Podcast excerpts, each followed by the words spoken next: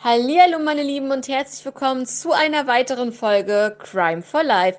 Schön, dass ihr wieder mit dabei seid. Wir freuen uns auf jeden Fall auf diese neue Folge und dass ihr wieder eingeschaltet habt an diesem Samstag. Und äh, wie gewohnt bin ich natürlich gespannt auf die Reaktionen des heutigen Falls auf jeden Fall. Denn heute bin ich nämlich wieder dran mit einem neuen Fall. Seid gespannt und dann hören wir erstmal, ähm, was Denise zu sagen hat. Hallöchen, Denise. Ja, hallo liebe Kathi und hallo liebe Zuhörer. Ja, da bin ich aber ganz gespannt, was du heute für uns hast. Denn leg doch mal los. Ja, Leute, heute gehen wir in die 80er Jahre und ähm, wir bleiben hier in Deutschland. Dieser Fall ist wirklich auch durch Aktenzeichen XY sehr ja in Deutschland bekannt geworden. Und äh, ja, dann würde ich sagen, wir starten sofort in den Fall. Und zwar geht es um den Fall von Joachim Bruckauf.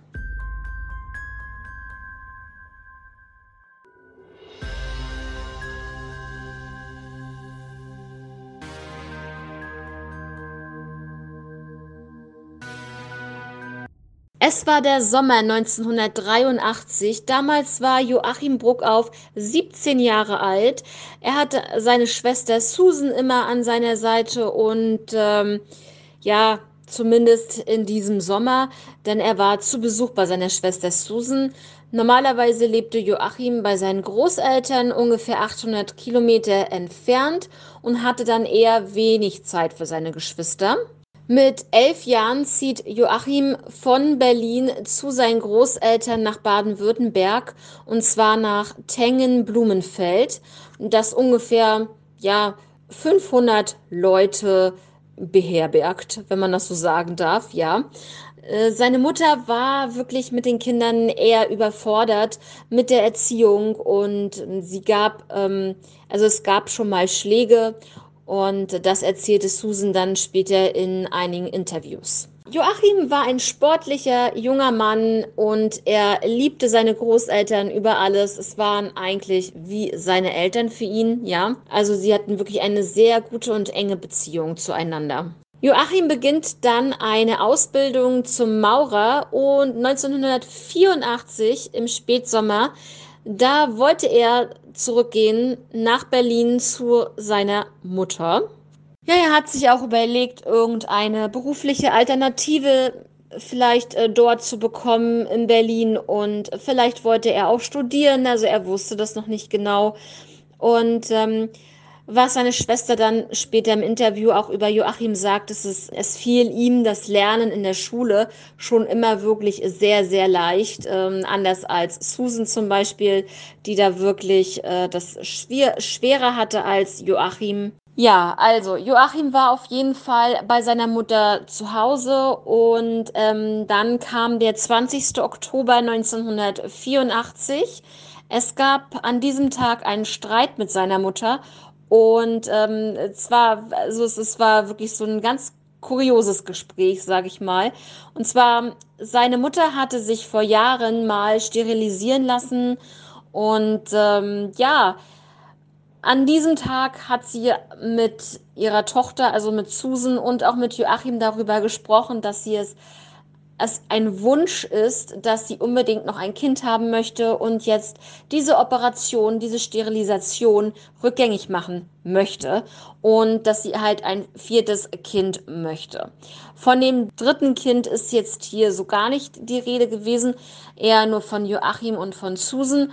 Aber wie gesagt, sie wollte unbedingt dann halt ein viertes Kind haben. Und Joachim ist ja total ausgeflippt und hat gesagt, äh, wie unverantwortlich sie doch ist. Und das kann ich seine Reaktion voll nachvollziehen, weil diese Mutter hat nicht ein Kind. Ich weiß jetzt nicht, wie gesagt, was mit dem dritten Kind war. Das hat man so jetzt nicht nachlesen können. Aber äh, sie war halt keine gute Mutter, allgemein gesagt. Ne? Egal, ob sie jetzt äh, mit Susan und äh, mit dem dritten Kind sozusagen ähm, zusammengelebt hat, ja, was man, wie gesagt, nirgendwo ähm, gefunden hat. Aber gehen wir jetzt davon aus, das war so, ist sie trotzdem wohl keine gute Mutter gewesen und hat sich nicht so um die Kinder gekümmert, wie es eigentlich sein sollte. Ja, an diesem 20. Oktober 1984, als dieser große Streit mit der Mutter war, an diesem Tag verlässt Joachim dann Berlin und äh, am 23. Oktober 84 war dann ähm, der Tag, an dem Joachim verschwand.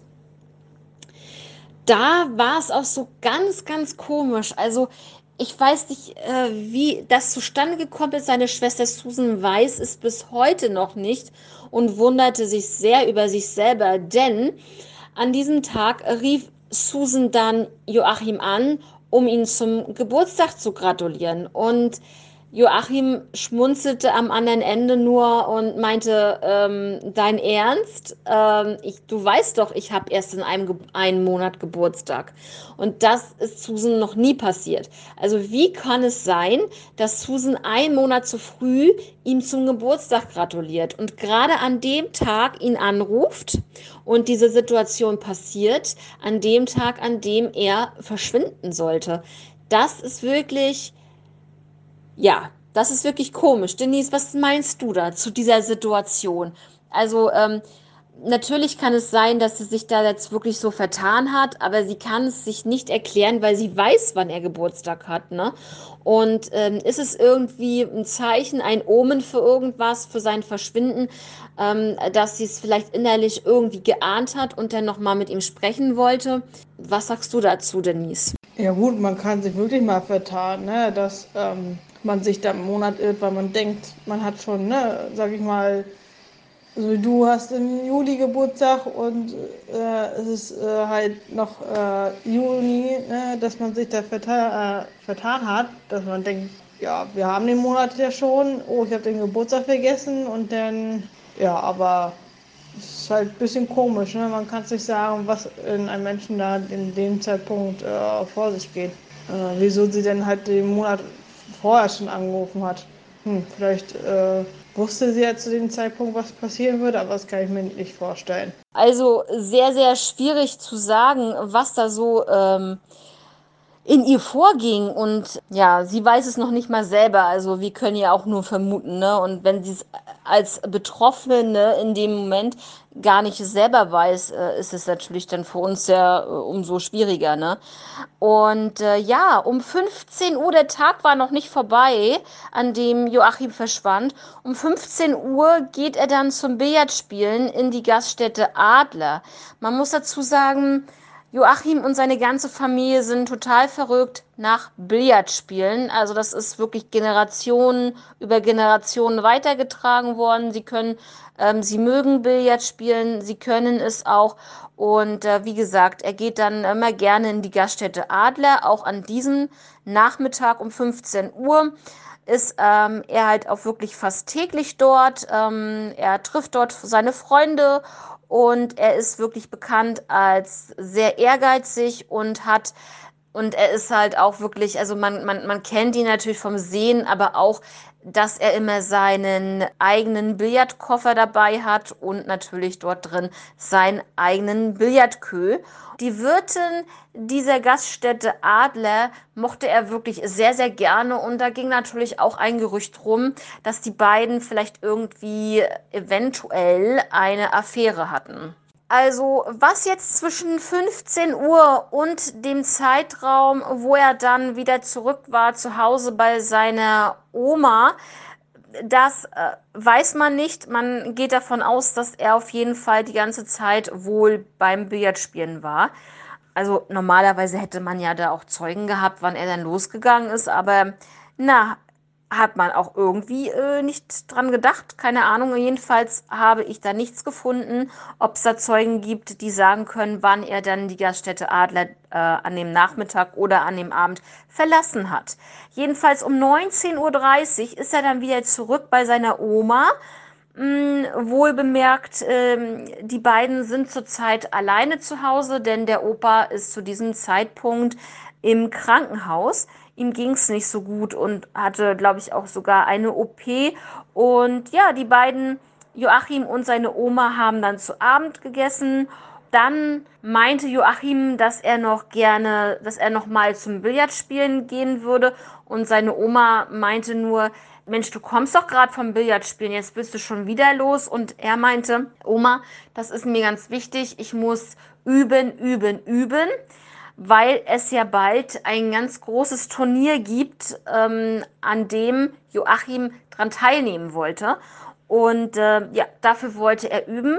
Um 20 Uhr ungefähr verließ Joachim dann die Wohnung. Er hat dann mit seiner Oma noch besprochen, dass er seinen Opa besuchen wollte, eventuell, ähm, dass er ihn halt im Krankenhaus besuchen möchte. Ähm, die Oma meinte noch, ähm, Joachim, da war er auch schon unten. Und sie hat dann so, das sieht man auch bei Aktenzeichen XY in dem Filmfall, dass sie auf dem Balkon steht und ihm ähm, zuwinkt und dann auch noch sagt, Mensch, Joachim, warum gehst du denn zu Fuß? Nimm doch das Fahrrad. Das wollte er nicht.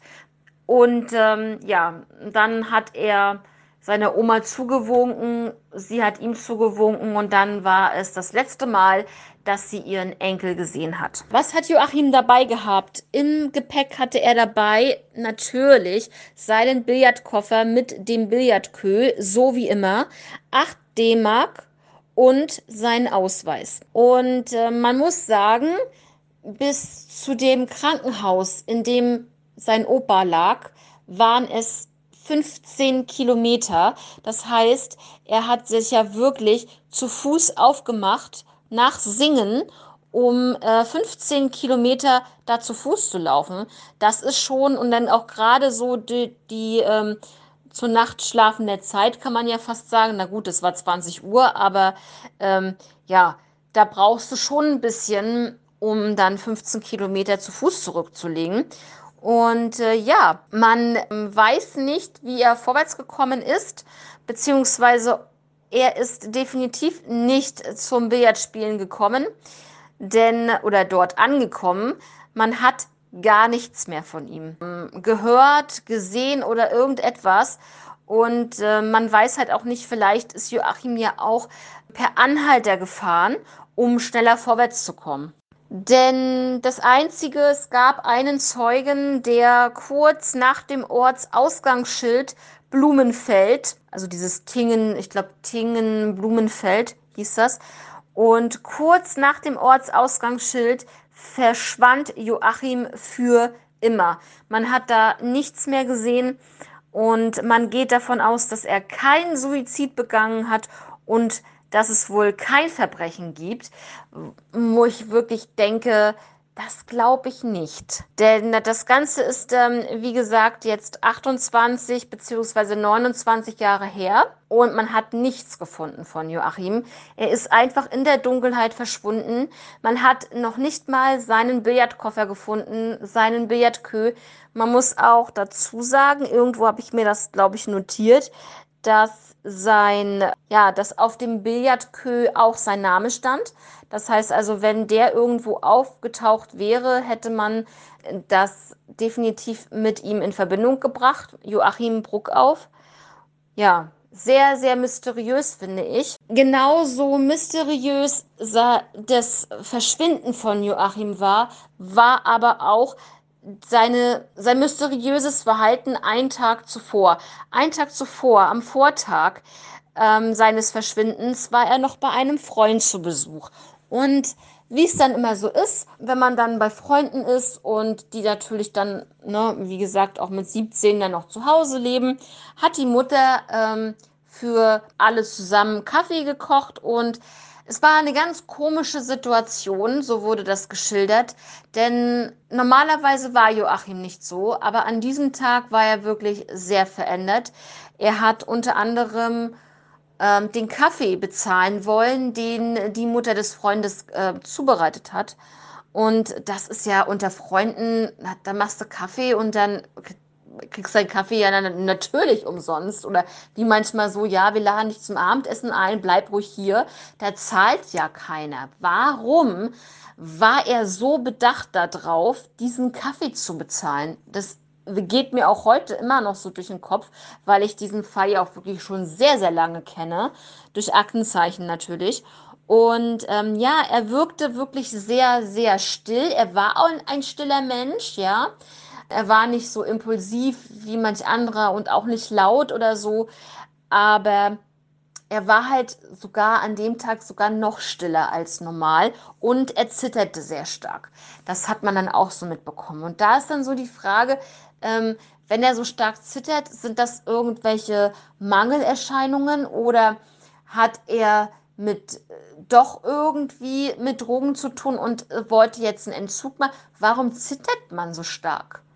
Ne? Was gibt es da für Gründe? Ne? Und ähm, ja, sehr, sehr schwierig. Mm, manche Leute haben eventuell so ein bisschen die Angst in Joachim gesehen, dass er vielleicht Angst hatte, seinen Opa zu verlieren und dass ihm das alles zu viel wurde und er dann halt gegangen ist, ja. Und ähm, genau, sieben Tage nach dem Verschwinden von Joachim gab es wirklich die erste Hoffnung und die größte Hoffnung sowieso. Und zwar das besagte Billardturnier sollte stattfinden. Wie ich ja vorhin schon erwähnt habe, war Joachim dort auch ganz normal angemeldet, aber er ist nicht erschienen. Man hat gehofft, dass er erscheint, aber er kam nicht an bei dem Billardturnier und was für ihn ja auch sehr wichtig war eigentlich. Und äh, dann, wie gesagt, kamen ja die ganzen Gerüchte noch mehr auf, nicht nur vorher, dass er wohl eine Liebschaft mit der Wirtin vom Adler hat, sondern auch im Nachhinein, als Joachim verschwunden war. Und dann gab es noch was Kurioses nach dem Verschwinden von Joachim und äh, ja, seine Tante. Ja, ähm, das haben sie auch bei Aktenzeichen XY auch dargestellt. Das fand ich auch wirklich sehr interessant. Also wenn ihr da mal bei YouTube seid oder so und ähm, den Fall von Joachim Bruckauf vielleicht bei Aktenzeichen noch mit eingebt oder so, dann kann es sein, dass ihr da vielleicht auch noch das Video zu findet. Also es ist wirklich sehr, sehr interessant. Es geht nämlich darum, dass seine Tante vier Nächte lang immer denselben Traum hatte von Joachim. Und zwar ähm, ist da ein Kellergewölbe gewesen, also zu sehen, wie auch immer. Beziehungsweise die Tante ist dann in diesen ähm, Keller reingegangen. In diesem Kellergewölbe war ein, eine Erdanhäufung mit zwei sich überkreuzten Spaten. Ja, so kann, könnt ihr euch das vorstellen. Und auf jedem Spaten war obendrauf ein Handschuh so raufgesteckt. Und ähm, das hat sie vier Nächte lang geträumt. Ich meine, Leute, das ist doch kein Zufall. Warum träume ich vier Nächte hintereinander so einen Traum? Und natürlich, natürlich ist die Tante von Joachim mit ihrer Sichtung, auch wenn es nur ein Traum war, trotzdem hat sie das so gesagt, das hat sich so echt und real angefühlt und einfach gruselig dass sie sich gedacht hat, ich gehe damit zur Polizei. Sie hat es natürlich auch aufgezeichnet, wie das aussah mit dieser Anhäufung, mit den Spaten und so weiter.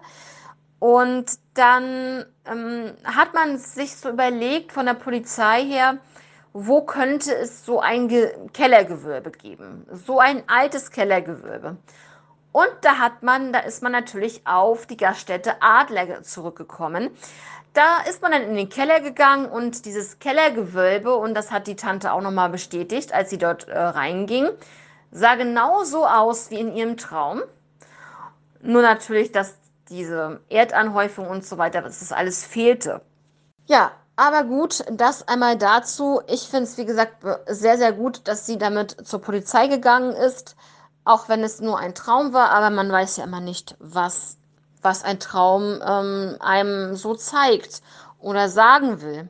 Genau, also trotzdem ist doch die große Frage, was ist damals am 23.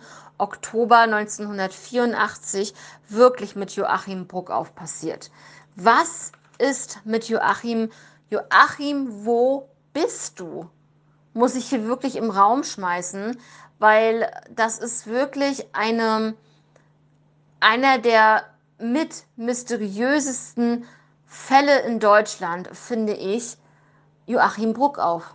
Ja, und es ist halt auch so, dass äh, bei Aktenzeichen XY die Cousine von Joachim sich auch an ihn erinnerte und ein Interview gegeben hat und sie weitaus jünger war als er und sie ihn als so wie als großen Bruder auch gesehen hat und äh, dass er immer fröhlich war und ähm, Späße machte und unter anderem hat sie halt was dazu gesagt, dass man halt vermutet hat, dass er von einem ähm, Anhalter mitgenommen wird oder wurde und dann, dass ihm etwas angetan wurde.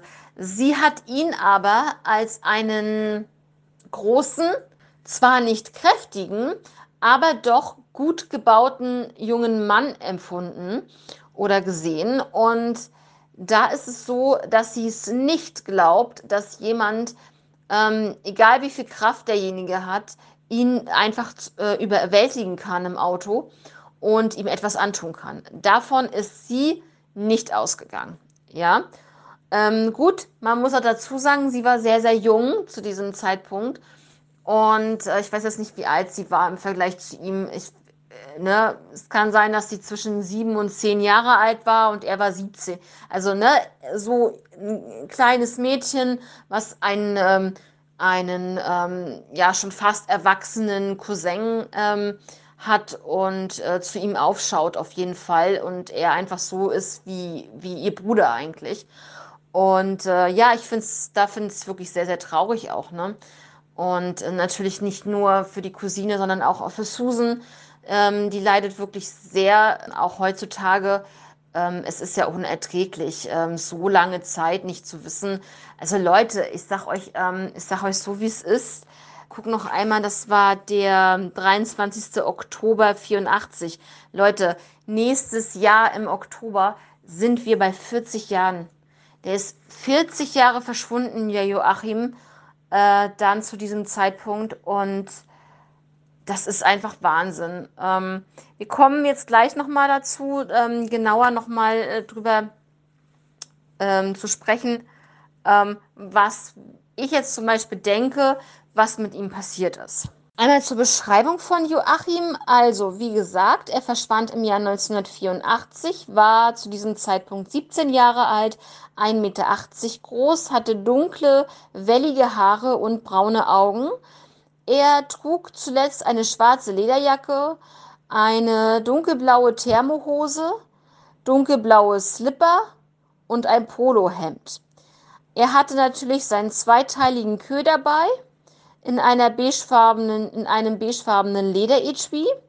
Und beide Teile sind jeweils 80 cm lang, also die man dann zusammenstecken konnte als Kö. Am Griff, wie ich schon gesagt habe, ähm, war eingraviert sein Name Joachim Bruckauf. Und er hatte auch noch ähm, Tattoos, das muss man noch dazu sagen. Äh, Erkennungsmerkmal ähm, Tattoos am Unterarm, beziehungsweise ein Tattoo am Unterarm, und zwar ein Ninja-Stern war das.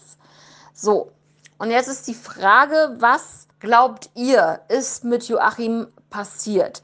Es gibt ja Gerüchte, dass es sein kann, dass er vielleicht abgefangen wurde vom Ehemann der Wirtin, dass der das mitbekommen hat, wenn es wirklich so war, dass Joachim da etwas mit der Wirtin angefangen hat, dass dann sozusagen eine Beziehungstat in dem Moment war. Vielleicht ist er wirklich per Anhalter gefahren und äh, zu dem Falschen eingestiegen. Das ist eigentlich so meine Vermutung.